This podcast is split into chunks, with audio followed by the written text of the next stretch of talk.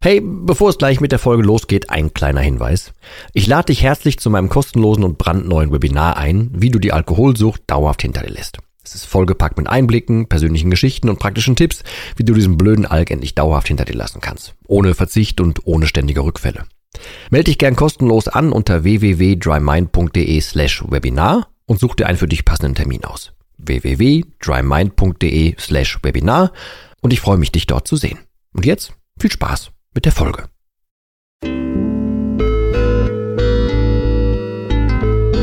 Nüchtern betrachtet.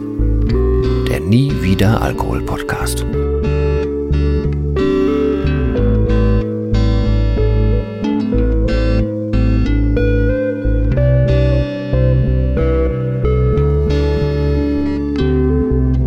Ja, moin und schön, dass du wieder dabei bist bei einer neuen Folge des äh, Nie wieder Alkohol Podcasts. Das müsste jetzt Folge 8 sein.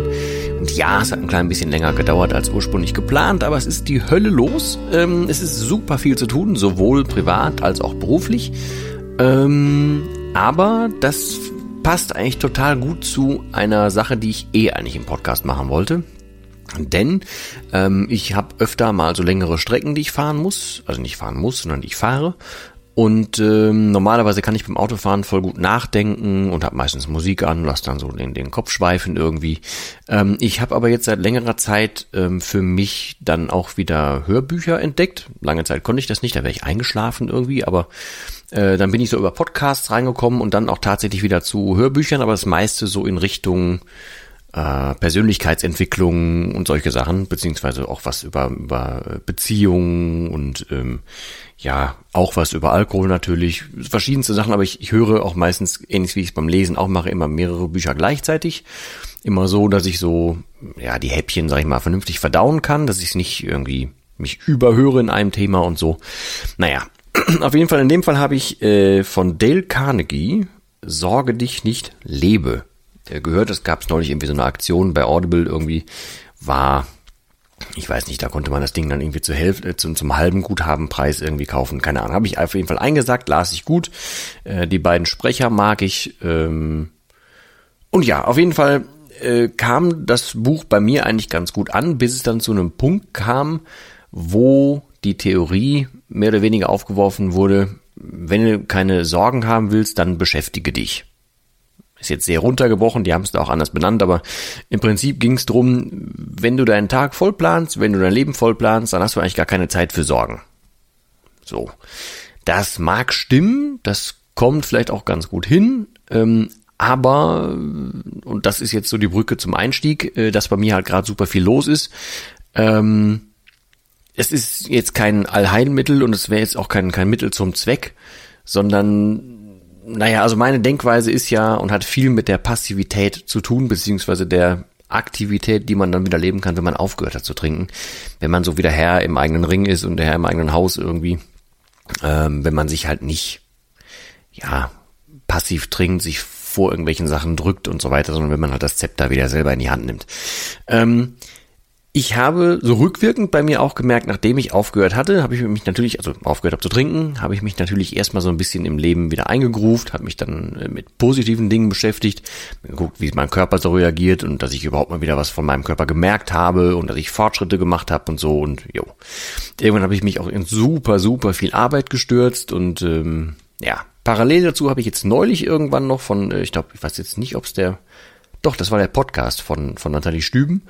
Ähm, da ging es drin, jetzt komme ich nicht auf das richtige Wort, aber so, dass man sich halt so eine Ersatzsucht sucht, ne? Also dass es Leute gibt, die dann, wenn die aufhören zu trinken, dass sie dann halt so dieses Loch füllen mit übertrieben viel Sport oder in meinem Fall vielleicht auch übertrieben viel Arbeit am Anfang. Don't know. Also, ne?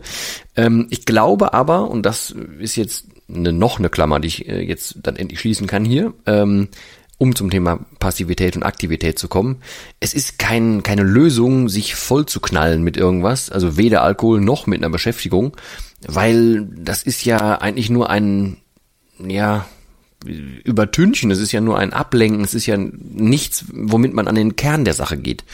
Und mein Kern meiner Sache war, ich habe mich ja super oft betrunken, weil mein, mein Leben halt überhaupt nicht auf der Reihe war Ich wollte mir das natürlich nicht eingestehen. Ich habe natürlich die ganze Zeit gedacht, ach, das kriegst du alles noch hin und das Problem, ach komm, ist nicht das Problem keine Ahnung, äh, ich habe zu der Zeit super viel äh, YouTube geguckt den ganzen Tag und war froh, wenn dann neue Folgen von irgendwas kamen, weil dann hatte ich eine Art von Beschäftigung, musste überhaupt nicht an meine Probleme denken, konnte mir ein Gläschen dahinstellen, hatte Berieselung, habe mir noch äh, eingeredet, das wäre viel besser als Fernsehen gucken, weil ich mehr aktiv raussuche, was ich da gucke und habe mir gedacht, ich bild mich auch weiter und so und habe mir halt den größten Scheiß irgendwie eingeredet. Sorry für das Wort, aber es ist ja nur wirklich so.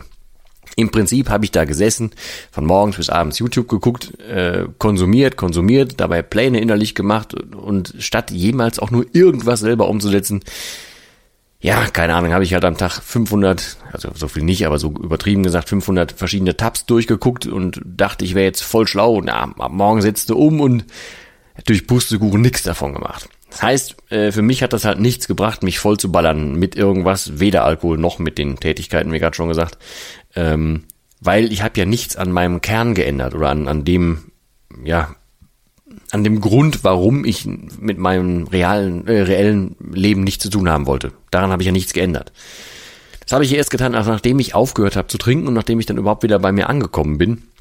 Hab mich ja dann hingesetzt und habe das Leben aufgeräumt, habe aufgehört wegzulaufen, hab, genieße unfassbar, immer noch unfassbar, diese Ehrlichkeit und dieses, ich kann jetzt aktiv am Leben teilnehmen ähm, und ich mache nicht mehr bloß Pläne, sondern ich setze halt auch Sachen um und nicht, ich, ich habe das Beispiel jetzt gerade erst tatsächlich ähm, gerade noch mit, äh, mit einer Dame geschrieben, die sich auch wegen dem Buch bei mir gemeldet hat.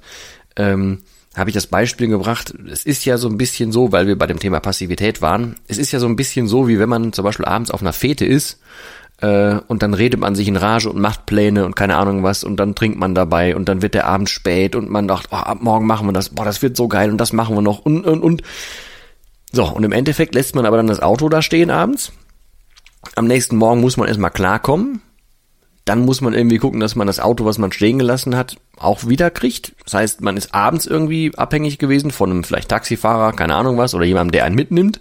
Am nächsten Morgen, wie gesagt, erstmal klarkommen, erstmal wieder äh, Krone richten, dann gucken, wie komme ich denn jetzt an das Auto? Brauchst du wahrscheinlich auch wieder Hilfe bis du dann dein Auto hast und bis du am nächsten Tag in die Pötte kommst, ist der halbe Tag schon wieder rum und diese ganze Träumerei vom Vorabend, von der man vielleicht eh nur noch die Hälfte weiß, weil man halt sich auch dabei eingebechert hat, die ist doch dann schon wieder für die Nüsse und der ganze Antrieb, dieses ganze, ähm, komm, lass jetzt loslegen, das ganze, die ganze Aufbruchstimmung ist doch weg, weil man sich selber nur, weil man sich abends eingebechert hat, total ausbremst. Und da sind wir dann wieder bei der Passivität. So. Und um das aber jetzt irgendwie nochmal mit dem Eingangshörbuch zu verbinden, ähm, ich bin der Meinung, es bringt halt nichts, sich nicht keine Sorgen machen zu wollen. Sondern ich bin der Meinung, man sollte sich die Sorgen schon machen und man sollte aber halt an den Kern gehen und sich nicht dauerhaft davon ablenken. Wenn ich dem Buch folgen würde, dann würde das bedeuten, okay, mach dir keine Sorgen, das irgendwie wird sich was schon klären, aber such dir halt noch drei Hobbys. Und das halte ich für vollkommen falsch, äh, weil dann mache ich ja auch nur weiter, dann kann ich wieder Casper zitieren mit dem nur Probe liegen für einen Sarg. Ich gehe ja einfach nicht an das eigentliche Problem, ich gehe nicht an die Wurzel, ich gehe nicht an dieses Unkraut und kann das irgendwie komplett rausnehmen, sondern ich, ich gucke einfach, dass ich irgendwie über den Tag komme und mache aber nicht mehr, ich ändere nichts. Und genau darum geht es ja. Und das würde ich dir gerne, falls du noch trinkst oder da noch Probleme mit hast oder aufgehört hast oder was auch immer, nimm doch von mir gerne diese Erkenntnis mit, dass es danach erst angefangen hat, dass ich danach in die Umsetzung kam und dass der Alkohol ein unfassbar großer Hemmschuh ist, der in sich als Wesen so ist, dass der überhaupt nicht möchte, dass du was veränderst. Der möchte, dass du genau das tust, was du da tust. Der möchte, dass du immer mehr machst, dass du immer weiter machst, dass du immer mehr Raum in deinem Leben für den Alkohol freiräumst, damit der sich breit machen kann, damit der ein bequemes Leben auf deinen Nacken führen kann. Völliger Schwachsinn. Bis dato und ansonsten gefiel mir das Buch eigentlich an vielen Stellen ganz gut, aber ich kann es aktuell nicht weiterhören, weil das geht mir komplett gegen den Strich das wäre so ähnlich, wie mir das halt bei den Alko anonymen Alkoholikern ziemlich auf den Zwirbel geht, was in diesen zwölf oder dreizehn Punkten da steht. Dieses, ich weiß jetzt den Wortlaut nicht, aber inhaltlich, vertrau auf Gott, dann wird das schon.